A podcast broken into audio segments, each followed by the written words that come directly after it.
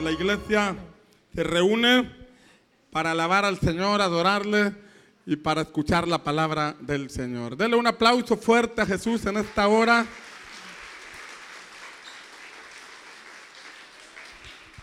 Gracias a Dios por este tiempo de cielos abiertos donde podemos adorar con libertad al Señor. Vamos a la palabra del Señor. Estamos desarrollando una temática que tiene que ver con la conquista de Canaán y tiene que ver con el desarrollo de nuestra fe, tiene que ver con avanzar hacia nuestro propósito. Y hemos estado viendo una serie de lugares que la generación de Josué conquistó. Eran 32 reyes que ocupaban aquella tierra de Canaán. Y la generación de Josué, que era una generación con una mentalidad de conquista, con una mentalidad de establecer el reino, con una determinación a desarrollar una vida de fe, nos relatan en este libro de Josué cómo fue el desarrollo, cómo fue la conquista de aquel lugar. Y a través de estas enseñanzas nosotros extraemos principios. Diga conmigo, principios.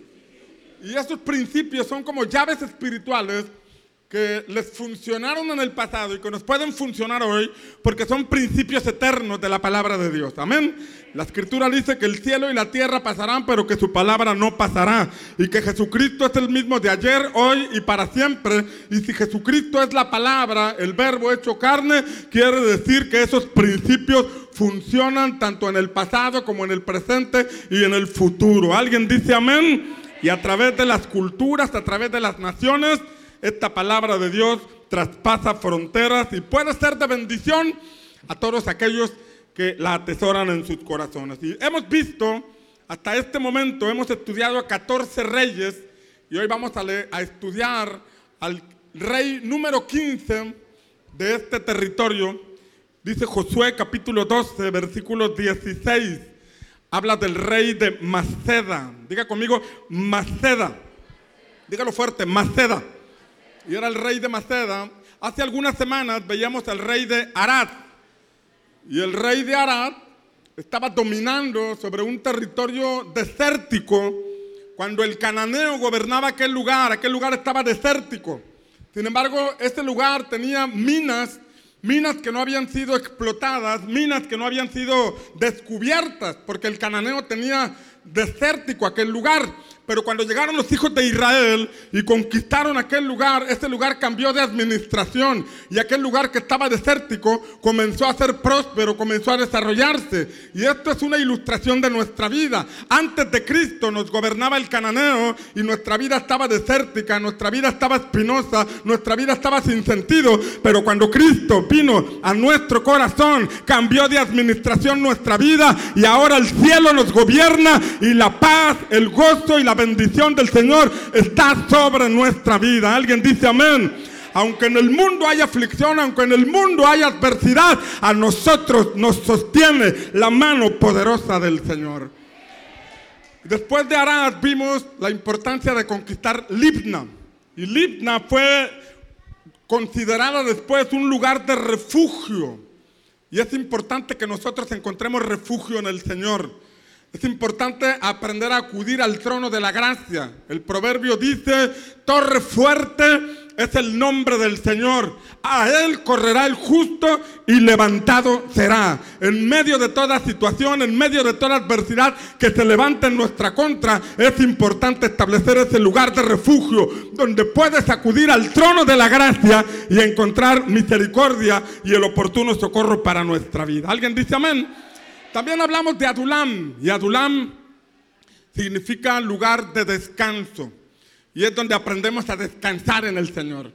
Aprendemos a descansar en las promesas del Señor. El corazón de nuestros hijos nosotros no lo podemos cambiar. Hay circunstancias que nosotros no podemos transformar, pero cuando confiamos en el Señor y en su palabra, Él nos da descanso. Él se encargará de hacer volver el corazón de los hijos hacia los padres. Él se encargará de detener las tormentas. Él se encargará de abrir el mar que está frente a nosotros. Él transformará todo desierto en lugar fértil. Él cumplirá su propósito en nuestra vida. ¿Alguien dice amén? Y ahora estamos viendo Maceda. Y Maceda significa lugar de los pastores. Diga conmigo lugar de los pastores. Eso es lo que significa Maceda. Y hay dos formas de ver este Maceda. En el ámbito natural, En el ámbito natural significa que los israelitas iban a conquistar un territorio donde había pasto para su ganado.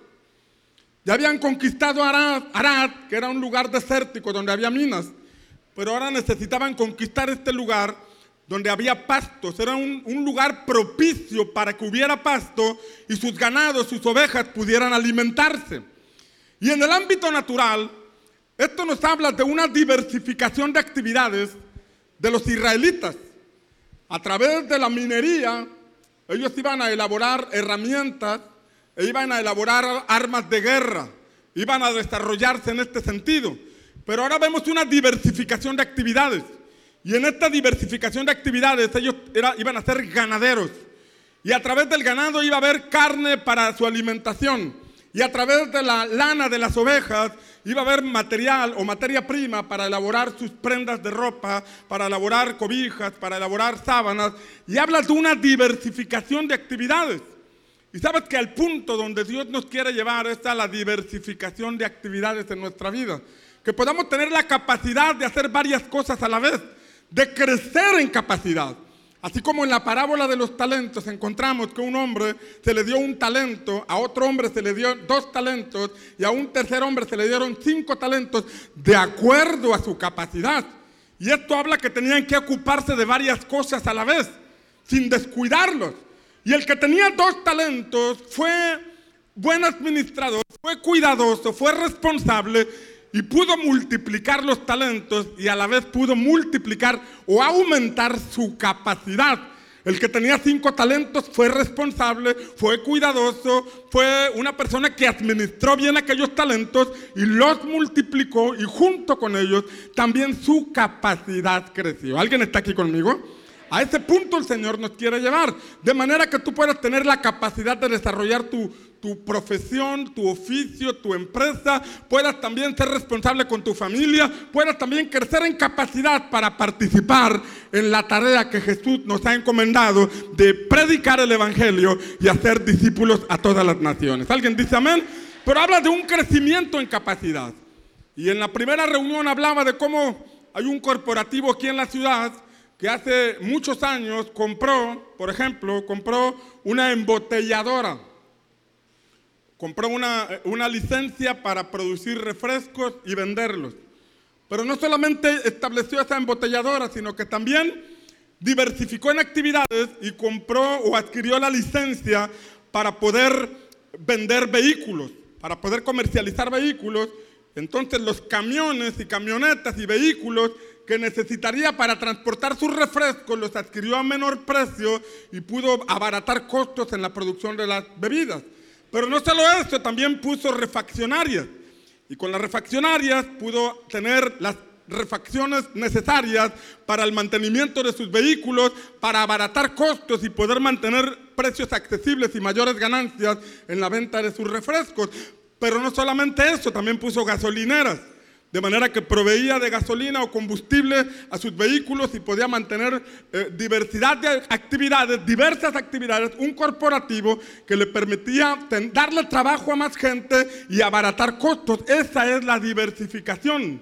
Y hay un punto donde el Señor nos quiere llevar a desarrollarnos de manera que podamos cumplir con nuestras responsabilidades personales, familiares, espirituales, pero a la vez poder desarrollarnos conforme al llamado que el cielo nos hace. ¿Alguien dice amén? Que el Señor abra los cielos sobre ti, que envíe ideas para que no te quedes haciendo solamente una cosa, sino que puedas desarrollar tu potencial y alcanzar el máximo llamado que el Señor tiene para tu vida en el nombre poderoso de Jesús. ¿Alguien dice amén? Esto es en el ámbito natural, pero en el ámbito espiritual, aquel lugar llamado Maceda era el lugar donde se iba a cuidar el ganado, las ovejas que después serían presentados en los holocaustos. En este, en este tema de desarrollo, en esta etapa de crecimiento personal, de conquistar aquel lugar, ellos tenían que conquistar el lugar que daría la provisión para sus altares, que daría la provisión de corderos, la provisión de animalitos, de bueyes o de vacas, para ofrecerlos como holocaustos al Señor. Y este es un punto a conquistar. Preparar ese lugar, donde conquistar ese lugar, donde habría la materia prima que se presentaría en el altar, significa que a donde Dios nos quiere llevar, nosotros nunca debemos perder el punto de conexión con aquel que nos ha favorecido y que nos ha bendecido. Que por más que te prospere el Señor, que por más que te abra puertas, que por más venga el favor de Dios sobre tu vida, porque eso es lo que viene a tu vida, un tiempo de favor, de gracia, de bendición sobre tu vida, que nunca se te olvide, que nunca pierdas la comunión con aquel que le ha dado sentido a tu vida, que es el Dios eterno nuestro Señor Jesucristo. ¿Alguien dice amén? Los altares en el ámbito espiritual significan por lo menos tres cosas. Número uno, honrar a Dios. Diga conmigo, honrar a Dios. Estaban saliendo de un contexto de dificultad de 40 años. Estaban saliendo de un ciclo donde habían estado en una rutina de 40 años en el desierto y ahora estaban entrando en un tiempo de cielos abiertos, de favor, de bendición, de restitución, de cumplimiento de propósito. Pero era importante no olvidarse de honrar a Dios. No olvidarse de darle el primer lugar al Señor. De manera que cuando estuvieran las cosechas, ellos estuvieran al pendiente de cuáles eran las primeras cosechas, porque la primicia debería ser para el Señor. De manera que cuando los ganados, las ovejas, las vacas estuvieran engordando, a causa de que estaban a punto de parir algunas nuevas vaquitas o unos nuevos borregos, ellos estuvieran al pendiente de que la primera oveja o el primer becerro debería ser entregado al Señor, que en medio de todo lo que estaban haciendo, nunca se les olvidara darle el primer lugar al Señor. ¿Alguien dice amén? Y ese es un desafío a conquistar. Ese es un punto que tenemos que conquistar. En medio de tantas cosas que hay en este mundo, en medio de tantas situaciones que se levantan, en medio de tantas distracciones, de tantos compromisos y responsabilidades, es importante conquistar Maceda. Es importante conquistar ese territorio que ilustra la provisión para nuestros altares, la comunión con Dios, el tiempo de oración, el tiempo de búsqueda personal. El Señor quiere que conquistes tu maceda. Alguien dice amén, que entres al ámbito donde puedes hacer muchas cosas con la bendición de Dios que te abre puertas, pero que nunca se te olvide buscar en el lugar secreto el rostro de nuestro Padre, porque buscar en el lugar secreto el rostro de nuestro Padre es garantía de que sigamos siendo recompensados públicamente. Alguien dice amén. No le pongas límites a tu desarrollo. Crece lo más que el Señor te pueda llamar a crecer, pero no descuides tu altar, tu comunión con el Señor. Jesús es mostrado en la escritura como el príncipe de los pastores. Primera de Pedro, capítulo 5, versículos 1 al 4 dice, por tanto, a los ancianos entre vosotros, ¿cuántos ancianos hay en este lugar? Cuando habla de ancianos, no está hablando de la edad, no está hablando de tu tiempo cronológico de vida, sino que en este contexto está hablándole a personas maduras en la fe. Les está hablando a personas que han crecido en el conocimiento de la palabra del Señor que han ejercitado los dones espirituales y han aprendido a discernir entre el bien y el mal, que han conocido la palabra, que han asumido una responsabilidad en la iglesia de Cristo. Y ahí Pedro está haciendo un llamado y dice, por tanto, a los ancianos entre vosotros exhorto yo, anciano como ellos y testigo de los padecimientos de Cristo y también participante de la gloria que ha de ser revelada. Mira esta parte. Pedro dice, yo también soy un anciano y estoy haciendo un llamado a los ancianos. Yo también soy una persona que conoce los principios espirituales y les estoy hablando a aquellos que conocen los principios espirituales. Yo mismo, dice Pedro, padecí junto con Cristo Él fue crucificado, pero yo fui perseguido. Me tocó ver todas las aflicciones de Cristo. Pero no solamente eso, dice la palabra que Él dijo, también soy participante de la gloria que ha de ser revelada. Él dice, hay algo que todavía no se revela, pero lo estoy esperando. Hay algo que Dios va a hacer y yo quiero ser participante de lo mismo. Y yo creo que en Tampico, Madero, Altamira, Pueblo Viejo, Tampico Alto y todo alrededor hay una gloria de Dios que se va a manifestar trayendo transformación, trayendo cambios, trayendo bendición. Y estamos aquí para ser testigos y participantes de esa gloria que habrá de ser manifestada. ¿Alguien dice amén? Amén. Pero Pedro dice, yo soy participante de eso que habrá de ser manifestado. Yo estoy activo, yo estoy participando en eso que Dios quiere hacer. Por eso dice en el versículo 2, pastoread el rebaño de Dios entre vosotros. Recuerda que Maceda, un lugar que hay que conquistar, que significa lugar de los pastores, ilustra el llamado que Cristo nos hace a predicar el Evangelio y a formar nuevos discípulos. Y aquí Pedro dice, pastoread el rebaño de Dios entre vosotros velando por Él, no por obligación, sino, dice ahí, voluntariamente como quiere Dios. Diga conmigo, voluntariamente como quiere Dios. O sea que tenemos que participar voluntariamente como quiere Dios. No por la avaricia del dinero, sino con sincero deseo. Tampoco como teniendo señorío sobre los que os han sido confiados. Diga conmigo, Dios nos confía personas. Dígalo fuerte, Dios me quiere confiar personas. Y dice que tenemos que cuidarlas. Dice que tenemos que apacentarlas y ser ejemplos de ese rebaño. Y cuando aparezca el príncipe de los pastores, recibiréis la corona inmarcesible de gloria. Este pasaje nos dice que cuando nosotros respondemos al llamado que el Señor nos hace de predicar el Evangelio y cuidar a estos nuevos discípulos, cuando aparezca el príncipe de los pastores, que es Cristo Jesús nuestro Señor, Él nos dará una recompensa, Él nos dará una corona inmarcesible de gloria. Que nadie robe tu corona, que nadie te impide conquistar ese maceda donde te dispones a servir al Señor con todo tu corazón y la recompensa te la dará el Señor. Alguien dice amén. Amén. Maceda. Maceda, mis amados, es el lugar de pastoreo. Tiene relación con el llamado que Jesús nos hace de compartir el Evangelio. Cuando compartes el Evangelio y las personas reciben a Jesús, Ahí hay nuevos convertidos que hay que cuidar. Y esa es una tarea que Jesús nos, hace, nos llama a hacer a todos. Podemos pasarnos el resto de nuestra vida como ovejas, que no desarrollamos fe y no conquistamos nuestro maceda. O podemos ser, como dice el apóstol Pedro, de esos ancianos en la fe, de esas personas que han madurado, que han permitido ser procesados, que han sido transformados y asumen una responsabilidad en el cuerpo de Cristo. Sin embargo, cuando uno quiere conquistar ese maceda, se levanta oposición.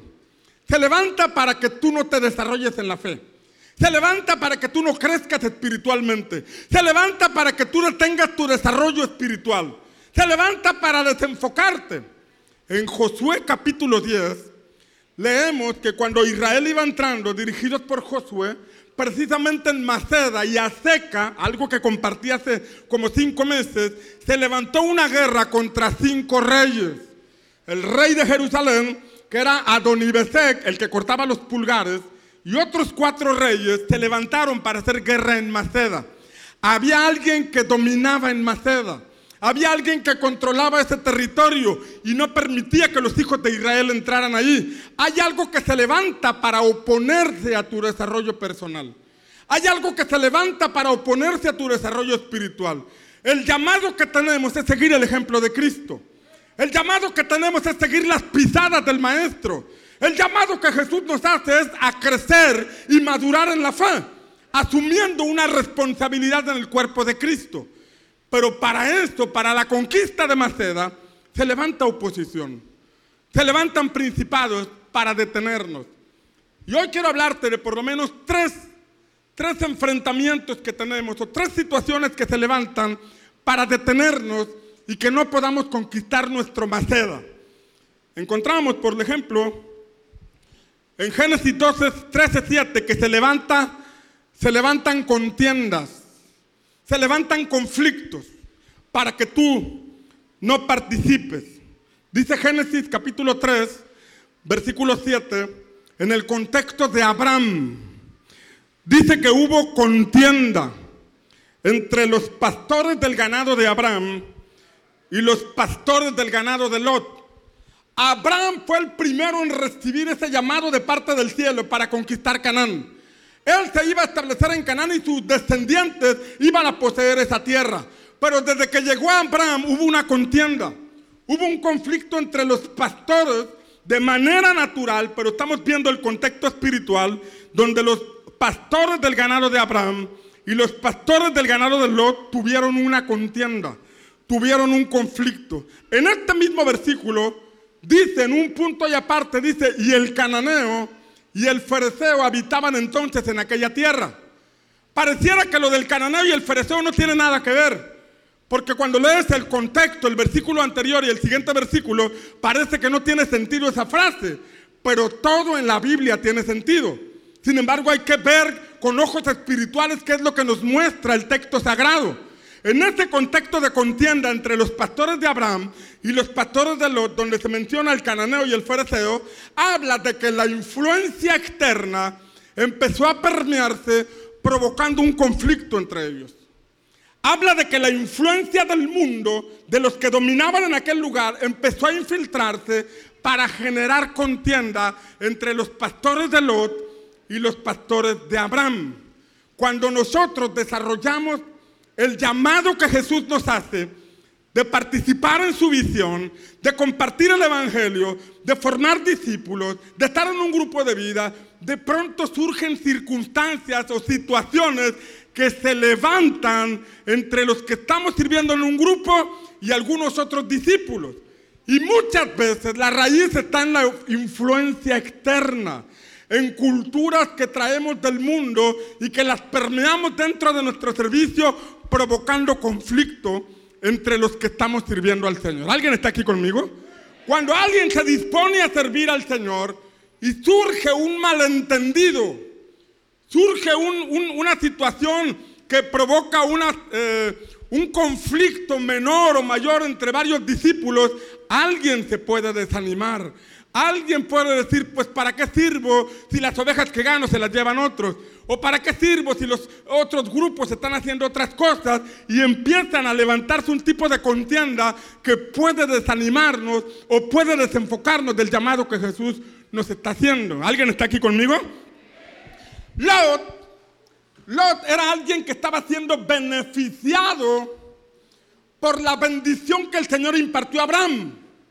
El Señor llamó a Abraham y lo bendijo.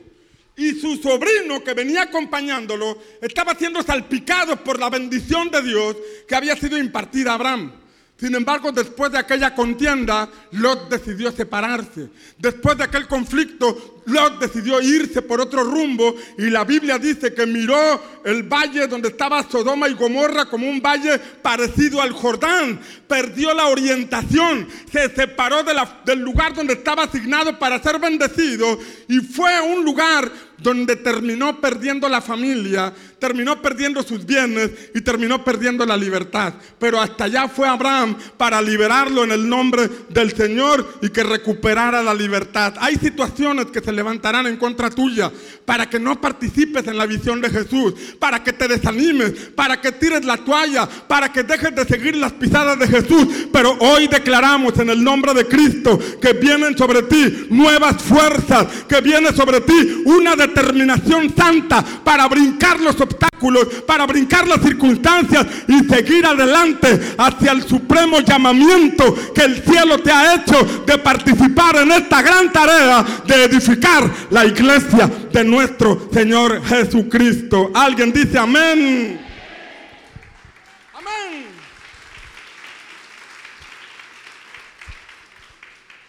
La segunda cosa que puede levantarse contra la conquista de tu maceda es que tratarán de cerrar tus pozos de agua. Tratarán de cerrar tus pozos de agua. En el lugar del pastoreo tiene que haber pasto suficiente, pero tiene que haber agua para las ovejas. Un lugar donde hay ganado, donde hay ovejas, pero no hay agua, aquellas ovejas corren el riesgo de secarse y de morir. Génesis capítulo 26, versículo 19, dice que cuando los siervos de Isaac, primero mencionamos a Abraham y ahora estamos mencionando a Isaac. Cuando los siervos de Isaac cavaron en el valle, encontraron allí un pozo de aguas vivas. ¿Qué encontraron? Un pozo de aguas vivas. Entendemos que era un venero donde brotaba el agua. Hicieron un pozo, hallaron un venero y empezó a brotar, empezó a brotar el agua. Y esas aguas eran para las ovejas. Ellos se dedicaban al pastoreo y sus ovejas necesitarían agua. Y encontraron un lugar donde brotaba el agua. Pero mira lo que dice la palabra. Génesis 26, 20. Entonces riñeron los pastores de Gerar con los pastores de Isaac, diciendo, el agua es nuestra.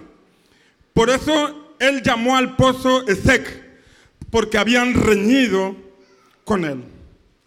Habla de los pastores de Gerar, que pueden ilustrar a los, de, los que tratan de controlar o dominar al mundo. La Biblia habla del príncipe de este mundo. Y el príncipe de este mundo trata de establecer cultura, trata de establecer enseñanzas, conceptos contrarios a la palabra de Dios.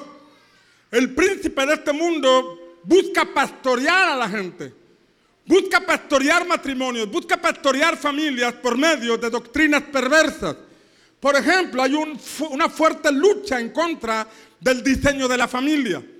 Hay una fuerte lucha en contra del diseño del matrimonio. Hay una fuerte lucha en contra de la identidad del hombre y de la identidad de la mujer. Hay una fuerte lucha en contra de la reproducción de los hijos.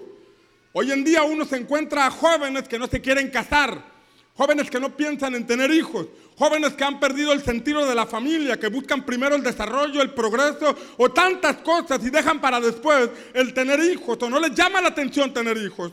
Y hay tantas cosas que el príncipe de este mundo está tratando de, permear en la sociedad. Y nosotros como padres de familia tenemos que cuidar nuestros hijos, cuidar nuestro primer rebaño, darle el alimento de la palabra de Dios para que no sean contaminados con la cultura de este mundo. ¿Alguien está aquí conmigo? Por eso es necesario que la iglesia de Cristo conquiste su maceda. Porque a lo mejor el enemigo va a seguir permeando esa doctrina perversa, pero la iglesia de Jesucristo tiene que moverse, tiene que sembrar la palabra, tiene que establecer reino en personas, en matrimonios y en familias. Y yo creo que la iglesia de Cristo tiene la facultad para vencer toda obra de las tinieblas y establecer el reino de Dios en esta comunidad. ¿Alguien dice amén? Jesús desea pastorear a la gente. Él es el príncipe de los pastores, dice Primera de Pedro. Él es el príncipe de los pastores que está sentado a la diestra del Padre, pero que su cuerpo, que es su iglesia, sigue activa aquí en la iglesia, aquí en la tierra. Sigue llevando las buenas nuevas. Sigue orando por enfermos. Sigue restaurando matrimonios. Sigue transformando familias. Sigue liberando oprimidos. Y sigue estableciendo el reino de Dios. Sin embargo, el príncipe de este mundo va a tratar de detenerte para que tú como miembro de la iglesia, para que tú como miembro de esta gran familia no conquistes tu maceda y no te dispongas a servir al Señor. Alguien puede decir, ay, ay, ay. Cuando hablamos de que los, los siervos de Isaac encontraron un pozo de aguas vivas, la palabra me enseña en Juan capítulo 7 que en el último día de la fiesta en Jerusalén Jesús se puso de pie y dijo, el que tenga sed venga a mí y beba. Y luego dice, el que cree en Jesús, como dice la escritura, de su interior correrán ríos de agua viva. El que cree en mí, dice la palabra, Jesús dijo, como dice la escritura, de su interior correrán ríos de agua viva. ¿Alguien dice amén? Y habla del mover del Espíritu. Habla de la manifestación del Espíritu Santo. Que cuando nosotros encontramos ese pozo de aguas vivas, cuando nos encontramos con Jesús, hay una impartición a nosotros, que es la presencia del Espíritu Santo. Y cuando el Espíritu Santo está en nosotros y nosotros creemos en Jesús, como dice la Escritura, entonces hay un movimiento del Espíritu, porque esas aguas están vivas, esas aguas están en movimiento. El Espíritu Santo, desde Génesis 1 hasta Apocalipsis 22, está en movimiento, pero está en movimiento por medio de una iglesia o de un creyente que sigue el movimiento del Espíritu Santo de Dios. ¿Hay alguien aquí lleno de la presencia de Dios? ¿Hay alguien aquí que está en sintonía con el río del Espíritu? Cuando el río de vida, porque dice que tenemos que creer en Jesús, como dice la escritura, no como lo enseña la tradición, no como lo enseña la religión, sino como lo muestra la escritura. Y la escritura dice que nosotros debemos seguir las pisadas de Jesús. Y la escritura dice que debemos seguir el ejemplo de Jesús. Y la escritura dice en Marcos 16 que Él nos dio la instrucción de ir y predicar el Evangelio a toda criatura. Y nos dice en Mateo capítulo 20 que nos ha enviado a ser discípulos a todas las naciones. Y todos aquellos que creen en Jesús, como dice la Escritura, necesitamos el Espíritu Santo para estar en movimiento, llevar las buenas nuevas y hacer discípulos a todas las naciones. ¿Alguien dice amén?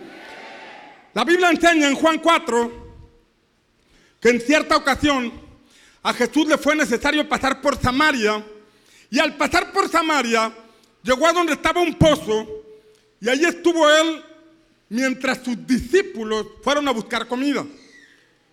Sus discípulos traían hambre y se fueron a comprar unas tortas de la barda, así con jamoncito saliéndole, con aguacatito, frijolito untado, chorizo, este, chicharrón seco así, espolveadito arriba, queso de puerco, queso amarillo y una salsa verde de chicharrón y un tamaño de pan así especial como para, para Miguelito.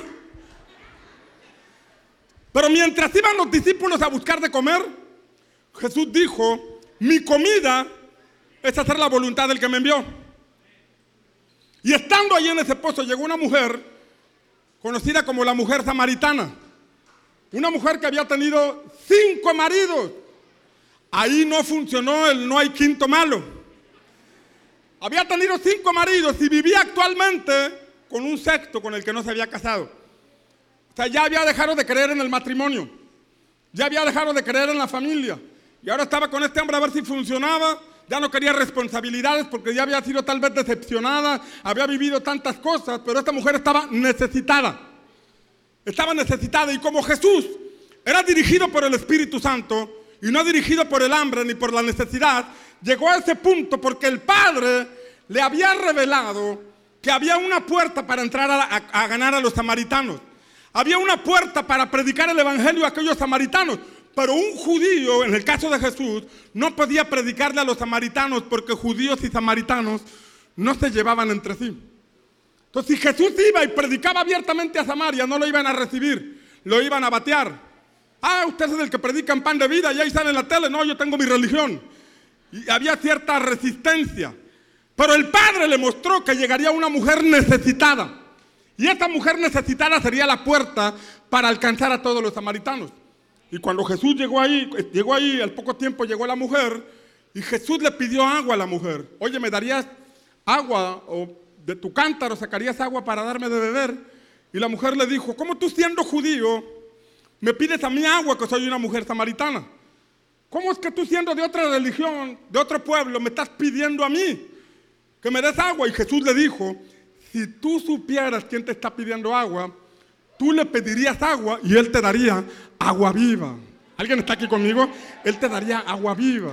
Sabes que dentro de ti hay una impartición del Espíritu Santo que es agua viva. Y allá afuera hay gente que la necesita. Tal vez no saben que tú la tienes, tal vez no saben que tú tienes la presencia del Espíritu Santo, pero tú sí sabes que tienes esa impartición del cielo y el mundo está esperando que tú vayas y le des una palabra de parte de Dios y ores por ellos, porque en Dios está la respuesta y tú eres un enviado del Señor a llevar esas buenas nuevas. ¿Alguien dice amén? Pero es importante conquistar el Maceda. Porque cuando no conquistas tu Maceda, tú sabes que tienes la presencia de Dios, pero no te mueves en, en, el río del Espíritu. Tú sabes que tienes la presencia de Dios, pero no estás en movimiento llevando ese río a quienes lo necesitan. Esta mujer, la samaritana, tenía una religión, pero no conocía a Dios. Esta mujer le dijo a Jesús, ustedes dicen que es en Jerusalén donde se tiene que adorar, pero nuestros padres dicen que es en este monte. O sea, había un conflicto de religiones. Esta mujer tenía una religión, pero la religión no la había cambiado. Esta mujer tenía una doctrina, pero no le había dado paz, no le había dado estabilidad, no le había dado una responsabilidad en casa para permanecer con su esposo, sino que andaba desorientada porque necesitaba el agua viva que proviene del cielo que nos da nuestro Señor Jesucristo. ¿Alguien dice amén? Por eso Jesús se le reveló como el agua viva. Y cuando se le reveló como el agua viva y le dijo a esta mujer que había tenido cinco maridos y que ahora vivía con un sexto, la mujer se sorprendió y le dijo, se me hace que tú eres profeta. Se me hace que tú eres el Cristo que había de venir. Y dice la escritura que esta mujer fue con los samaritanos y les habló a todos los samaritanos, los cuales vinieron a conocer a Jesús por el testimonio de esta mujer. Tal vez tú eres el conducto para alcanzar familias. Tal vez tú eres el conducto para alcanzar colonias. Tal vez tú eres el conducto para alcanzar a personas que trabajan en algún lugar. Tal vez tú eres el conducto para alcanzar maestros, para alcanzar albañiles, para alcanzar cierto sector por eso es importante que conquistes tu macera para que el río del Espíritu Santo llegue a donde están los necesitados y podamos levantar una cosecha para la gloria de nuestro Señor Jesucristo. Alguien dice amén. Amén. Pero en el caso de Isaac, le pelearon el pozo. Se levantaron para decirle, tú no vas a hacer uso de estas aguas vivas. Te vamos a quitar ese fluir de aguas vivas. Cuando quieres conquistar tu maceda, hay algo que se levanta para quitarte ese fluir. Hay algo que se levanta para que tú no te muevas en dirección del Espíritu Santo. Sin embargo, dice la palabra que Isaac, versículo 21, cavaron otro pozo. ¿Qué hicieron? Los siervos de Isaac cavaron otro pozo y también riñeron por él. Se acabó un pozo, se lo quitaron. Acabó otro pozo, se lo quitaron. Pero dice el versículo 22 que se trasladó de allí y cavó otro pozo y no riñeron por él. Por eso lo llamó robot. Porque dijo, al fin el Señor ha hecho lugar para nosotros y prosperaremos en la tierra. Yo creo que esos habitantes de Gerar dijeron, vamos a quitarle un pozo. Y luego, vamos a quitarle otro pozo. Y dijeron, ¿sabes qué? Estos hombres están determinados a sacar agua y hacerla fluir. No habrá nada que lo detenga. No habrá nada que les quite la intención de buscar esas aguas vivas. Llega un momento en que el enemigo se rinde contigo. Trata de taparte un pozo, pero tú vuelves a cavar otro pozo. Se levanta contra ti, pero vuelve a vuelves a cavar otro pozo. Y el enemigo dice, ¿sabes qué? Vamos a dejar a este hombre. Vamos a dejar a esta mujer porque tiene tanta terquedad santa en buscar el agua viva, que no habrá nada que la detenga, no habrá nada que la haga desistir de buscar el río de vida que proviene de la presencia del Señor. Que nada te quite de la intención de buscar el fluir y el mover del Espíritu Santo. Los habitantes de Gerar, los filisteos, no podrán detenerte cuando tú estás determinado a buscar la presencia del Espíritu Santo de Dios.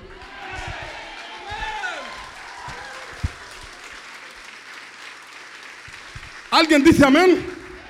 Por eso Jesús dice que el reino de los cielos sufre violencia y que solamente los violentos, los violentos, o sea que el reino de los cielos no es para gente pasiva.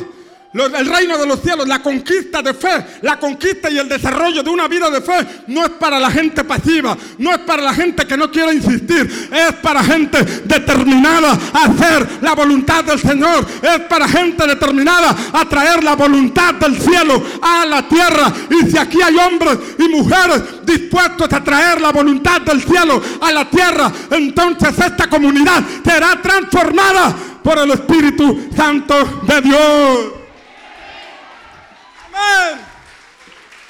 Vamos, vamos, tienes que hacer que el río de Dios fluya. Tienes que hacer que el río de Dios siga corriendo. Tienes que provocar que el río de Dios siga en movimiento.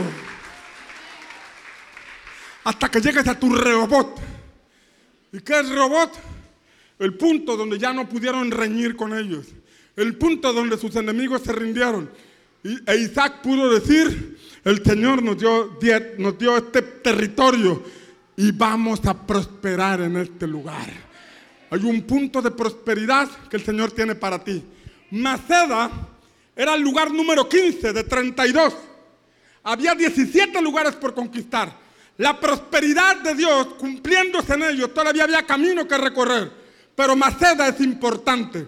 Hay un punto en nuestro, en nuestro avance donde el Señor ha restaurado nuestra vida donde el Señor ha restaurado nuestras emociones, donde el Señor ha restaurado nuestro matrimonio, nuestra casa, y llega el punto crucial de conquistar Maceda, donde conquistamos ese territorio, donde nos disponemos a servir al Señor, y de ahí está determinado lo que sigue, para que se cumpla lo que dice Génesis 26, versículo 2, y levantes tu mano y repitas conmigo, al fin el Señor ha hecho lugar para nosotros. Y decláralo, y prosperaremos en la tierra. Dile otra vez, al fin el Señor ha hecho lugar para nosotros y prosperaremos en la tierra. ¿Alguien dice amén?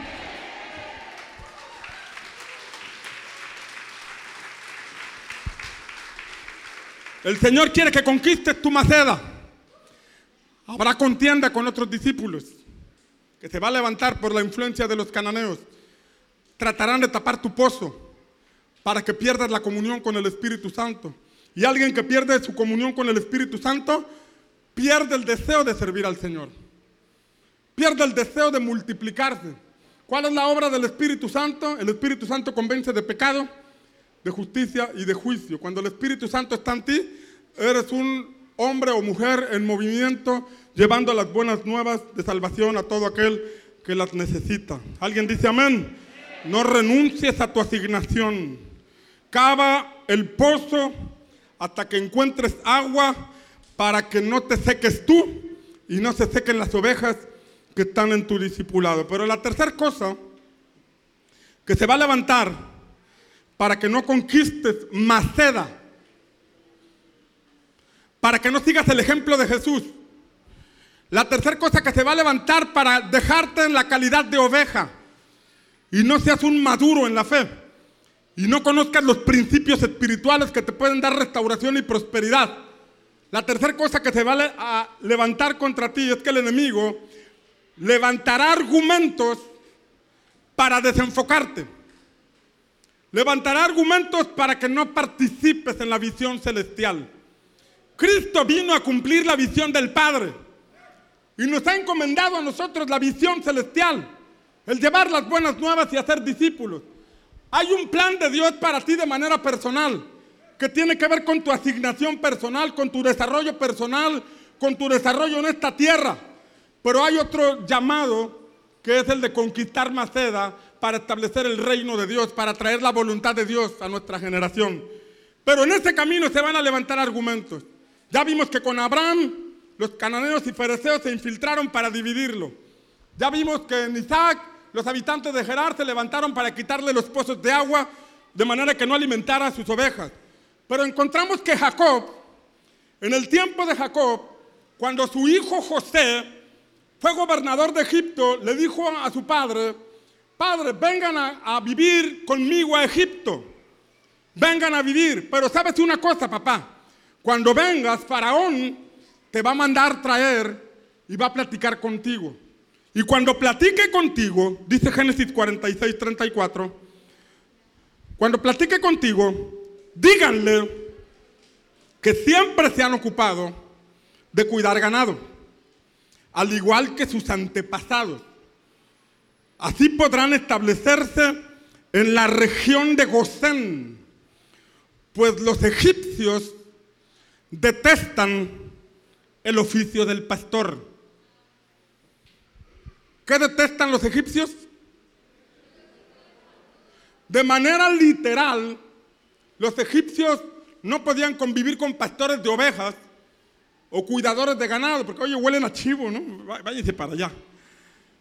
De manera natural. Pero hablando del Egipto espiritual, hablando del Egipto que es el mundo, este pasaje de la escritura nos dice que la cultura egipcia detesta a los pastores. Detesta el oficio del pastor. Y habla en términos prácticos que detesta que nosotros sigamos el ejemplo de Jesús. Jesús es el príncipe de los pastores. Él nos envió a predicar el Evangelio y a formar discípulos. Y en Pedro dice la palabra que tenemos que cuidar ese rebaño. Tenemos que ser discipulados y tenemos que discipular a otros. Pero el pensamiento egipcio detesta esta labor. El pensamiento egipcio detesta que lo pastoreen. El pensamiento egipcio detesta que alguien, un mentor espiritual venga y trate de orientarlo. Cuando alguien todavía tiene la influencia del pensamiento egipcio, no acepta visita de su mentor. Y al no aceptar visita de su mentor, no recibe orientación, no recibe exhortación, no, no recibe dirección en su vida, porque no, no le gusta que le digan sus cosas. El pensamiento de egipcio es un pensamiento de altivez, que no soporta que alguien más le diga lo que tiene que hacer, que no soporta que alguien más le oriente, porque ya cree saberlo todo. Y cuando la influencia del pensamiento egipcio está, egipcio está en nosotros, no vamos a un discipulado. No nos integramos a la visión de Jesús, porque no queremos que nos digan lo que tenemos que hacer y no queremos abrir grupo. No queremos participar en la visión de Jesús. No queremos participar en la visión celestial. Ese es el pensamiento egipcio. Y a veces está implantado en nuestra vida y no nos damos cuenta. Porque no estamos pensando en ser egipcios. Porque no estamos pensando en que hay una cultura del mundo en nosotros. Pero cuando hay resistencia a la corrección de un mentor, cuando hay resistencia a que un mentor nos oriente, deberíamos examinar nuestros pensamientos y pedirle al Espíritu Santo que nos quite esos pensamientos para poder conquistar Maceda. Porque en la visión de Jesús, todos debemos ser discipulados y todos debemos participar en discipular a otros. ¿Alguien está aquí conmigo? Pero el pensamiento egipcio,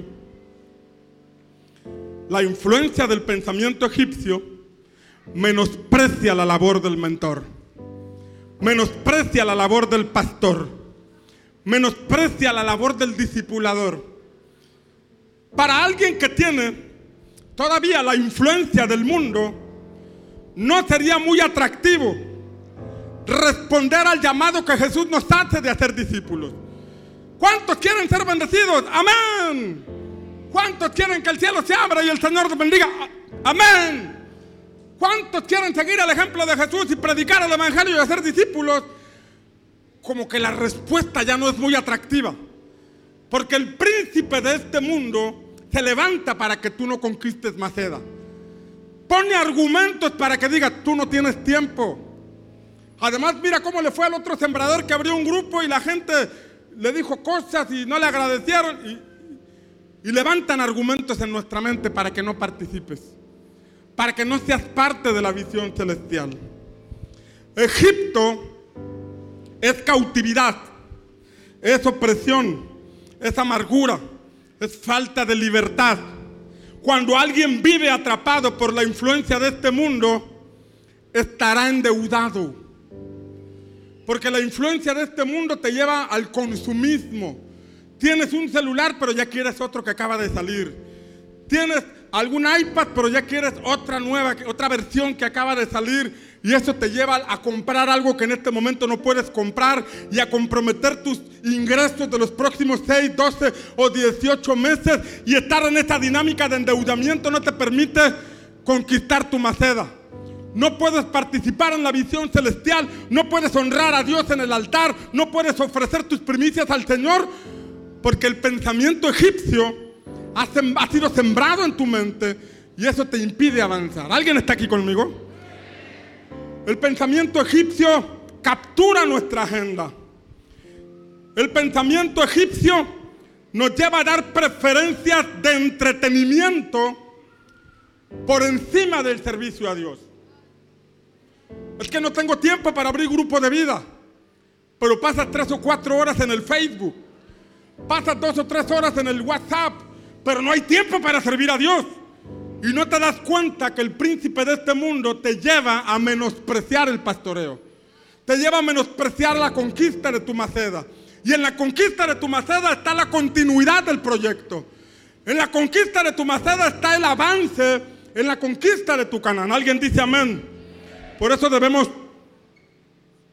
comprender la importancia de participar en el servicio. Éxodo capítulo 1, versículos 8 y 9, nos muestran que después de la entrada de los hijos de Jacob a Egipto, dice la palabra que se levantó tiempo después sobre Egipto un nuevo rey que no había conocido a José. José, que es prototipo de Jesús, no fue Jesús, José, que es prototipo de Cristo, porque dio alimento a todo el mundo, no es Cristo ni fue el Mesías, pero es una figura. Dice este pasaje que se levantó un rey sobre Egipto que no tenía temor de Dios. Se levantó un rey sobre Egipto para gobernar y no había conocido lo que Dios había hecho en aquella tierra y dijo a su pueblo, he aquí el pueblo de los hijos de Israel es más numeroso y más fuerte que nosotros. Mira dos cosas que dijo el rey de Egipto. Los hijos de Israel son más numerosos que nosotros. La primera, este pueblo es más numeroso. Los egipcios que gobernaban eran pocos, pero controlaban a millones. Los que tenían control sobre aquel lugar eran pocos, pero dominaban sobre muchos. El punto es que los pocos se organizan para cometer crímenes. Los pocos se organizan para mantener intimidado a un pueblo o a una nación. Los pocos se organizan para provocar pánico y terror, mientras los muchos no logramos organizarnos. Los pocos se organizan para hacer maldades y los muchos muchas veces no queremos participar en la conquista de Maceda porque estamos distraídos. Y mientras los pocos, mientras los muchos no se organizan, los pocos siguen robando. Los pocos siguen trayendo intimidación. Los pocos siguen saqueando naciones. Es tiempo de que se levanten los muchos. Es tiempo de que se levanten todos aquellos que buscamos el bien del Señor. Es tiempo de que se levanten todos aquellos que deseamos traer la voluntad del cielo sobre la tierra. ¿Alguien dice amén? La segunda cosa que dijo el rey es que son más fuertes que nosotros. Y en el ámbito espiritual, lo que el príncipe de este mundo dice, si estos cristianos supieran el potencial de fuerza que tienen, si estos cristianos comprendieran que Dios les ha dado llaves, principios espirituales para ser libres, para ser bendecidos y para estar prosperados, otra cosa fueran. El enemigo busca bloquear nuestro desarrollo porque en tu desarrollo está el ejercicio de la fe. En tu desarrollo está la aplicación de principios espirituales como la fe, como la autoridad, como los milagros, como los dones espirituales, como la voluntad de Dios manifestada en el desarrollo. Por eso los cananeos y los egipcios se oponen a que tú conquistes Maceda. Se oponen a que tú desarrolles un servicio a Dios, porque en tu servicio te vas a fortalecer. Cuando te mandan a ganar almas, vas a creer por una fructificación. Cuando te llevan a disipular a otros, vas a crecer en consejería, vas a crecer en autoridad, vas a crecer en fe, vas a ver milagros, vas a ver la mano de Dios, vas a ver cosas poderosas, vas a ver cómo el cielo se abre, vas a ver la prosperidad de Dios. Por eso el enemigo no quiere que tú conquistes Maceda. Por eso te quiere dejar como oveja eterna. Por eso no quiere que asumas una responsabilidad. Y va a hacer todo lo posible para que tú no avances. Por eso dice la palabra que ellos actuaron astutamente, dice el versículo el versículo 10, que Faraón dijo, procedamos pues astutamente con él. No sea que se multiplique y en caso de guerra se una también con los que nos odian y pelee contra nosotros y se vaya de la tierra. Vamos a actuar astutamente para que no se multiplique. Que en términos cristianos es que no gane almas. Porque multiplicarte es evangelizar a otros y traerlos a los pies de Cristo. Y cuando haces eso, provocas el gozo en el cielo. Porque cuando un pecador se arrepiente, hay gozo en la casa de papá. Y ese gozo se te imparte a ti. Y el enemigo no quiere que tú tengas gozo. El enemigo no quiere que tú seas fructífero. Por eso planifica que tú no conquistes Maceda. Va a levantar argumentos para que tienes mucho trabajo, tienes muchas responsabilidades, no tienes tiempo. Porque sabe que cuando tú te multiplicas, entonces vas a tener que crecer en principios de consejería. Vas a tener que crecer en oración para pedirle a Dios que te ayude a cuidar una oveja. Vas a tener que buscar en Dios la palabra correcta para bendecir a ese rebaño que te ha confiado el Señor. Y cuando empieces a escudriñar la escritura, vas a conocer principios de autoridad Vas a recibir revelación de la palabra. Vas a escuchar la voz del Espíritu Santo. Vas a tener visiones. Vas a ver cómo el Espíritu Santo te empieza a dirigir. Vas a desarrollar el discernimiento espiritual. Se va a activar la fe. Se va a activar la mano de Dios. Vas a ver cosas poderosas. Vas a ver cómo el cielo transforma familias. Transforma matrimonios. Transforma lugares. ¿Alguien está aquí conmigo? Eso es lo que quiere el cielo hacer en tu vida. Pero el enemigo se levanta para que tú no te comprometas. El enemigo se levanta para que tú no te multipliques. Porque sabe que si tú te multiplicas y creces, vas a ser libre de manera permanente. El rey dijo, no sea que cuando haya guerra, él ya sepa cómo hacer guerra y se vaya para siempre de Egipto. Se vaya para siempre de la esclavitud. El enemigo no te quiere soltar. El enemigo te quiere tener siempre en ese mismo problema matrimonial y familiar o en ese mismo problema de endeudamiento para que tú no conquistes tu maceda. Pero si a pesar de todo eso tú te propones a conquistar tu maceda, tú te vas a fortalecer en el espíritu, te vas a fortalecer en la fe, te vas a levantar como un hombre o una mujer de guerra, que vas a pelear por tu libertad, que vas a salir de esa condición, que vas a llevar tu familia por un proceso y vas a conquistar tu Canaán para ti y para las siguientes generaciones. Alguien dice amén. Diga conmigo, yo lo creo. Yo lo creo. Y lo voy a ver en el nombre de Jesús. No hay crecimiento sin responsabilidad. Por eso Jesús no puso institutos bíblicos. Porque el instituto bíblico está lleno de conocimiento sin acción. El instituto bíblico está lleno, de teorías. Está lleno de conceptos que te endurecen el corazón, te hacen crecer la cabeza pero no te llevan a ganar almas. Pero la escuela de Cristo es una escuela de revelación de la palabra mientras estás sirviendo. Es una escuela donde el Espíritu Santo te dice cómo liberar a una persona, cómo impartir sanidad a un enfermo, cómo dar consejería a un matrimonio que está en problemas. Tal vez no retienes versículos bíblicos, tal vez no retienes enseñanzas, pero si retienes la compañía del Espíritu de Dios, Él te va a enseñar, porque Él es tu maestro que permanentemente, las 24 horas del día, los 365 días del año, está a tu lado para ayudarte, para dirigirte, para prosperarte, para librarte y para llevarte al cumplimiento de la voluntad perfecta de Dios.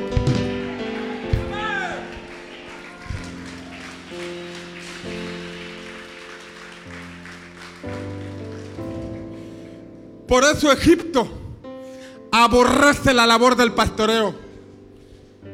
Porque sabe que cuando alguien te mentorea, te va a enseñar llaves espirituales. Te va a enseñar principios para tu libertad.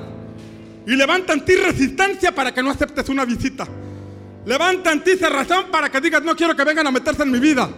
Porque es un argumento que el enemigo levanta en ti. Pero hoy en el nombre de Jesús declaramos que todo argumento es derribado. Hoy declaramos en el nombre de Jesús que las armas de nuestra milicia no son carnales, sino poderosas en Dios para destruir fortalezas, derribando argumentos y toda altivez que se levanta contra el conocimiento de Dios y llevando cautivo todo pensamiento a la obediencia de Cristo. Alguien dice amén. Se derriban los argumentos, se derriba todo pensamiento equivocado, se derriba todo pensamiento de egipcio, de Egipto, y nos levantamos a servir a nuestro Señor. Toma para ti esta palabra que viene en primera de Pedro. Mira lo que dice la palabra. Cuando aparezca, esto es para el que lo crea y para el que se ponga de pie. Cuando aparezca el príncipe de los pastores, recibiréis la corona inmarcesible de gloria. Amén. Que conquistes tu maceda, que derribes todo argumento, que superes toda contienda que se haya levantado, que cabes esos pozos hasta que salga el agua viva, que cabes esos pozos hasta que brote brote, brote el agua viva y el enemigo se rinda de perseguirte. El enemigo diga, con este no se puede, con esta no se puede, porque a este o a esta se le ha revelado que tiene una fuerza espiritual que lo respalda y es la fuerza que venció a la muerte, que venció al diablo, levantando a Jesús entre los muertos y sentándolo a la diestra del Padre. Ese mismo poder está en ti. Levanta tus manos. Ese mismo poder está en ti.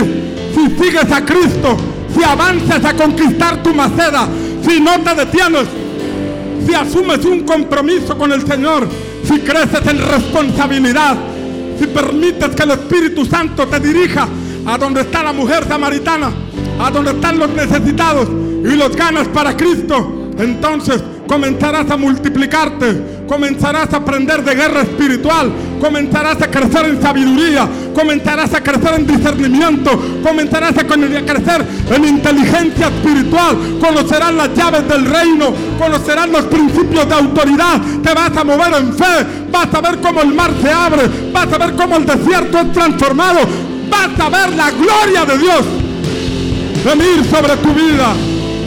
Eres como esos ancianos que Pedro menciona, estás esperando la gloria que ha de manifestarse, levanta tus manos y dile, yo seré testigo de la gloria que habrá de manifestarse en Tampico, Madero y Altamira. Yo seré testigo de la gloria que habrá de manifestarse en mi generación y en México. Soy un participante activo. Hoy me determino a conquistar Maceda. Hoy me determino a permitir ser discipulado y discipular a otros. Hoy me meto en la visión celestial. Hoy decido convertirme en un discípulo de Cristo. Hoy decido dar fruto para la gloria de mi Padre. Hoy decido asumir una responsabilidad en el cuerpo de Cristo que es la iglesia. Y en el nombre de Jesús conquistaré Maceda. En el nombre de Jesús conquistaré ese lugar donde levantaré mis altares, donde mi servicio será fructífero, donde veré el cielo responder con fuego, donde veré la mano de Dios moverse a través de mi servicio, veré la mano de Dios poniendo sabiduría en mi boca, autoridad en mi mano, para en el nombre de Jesús echar fuera demonios, orar por enfermos, restaurar matrimonio, restaurar familias, porque soy un enviado como discípulo de Cristo a llevar las buenas nuevas en el nombre poderoso de Jesús.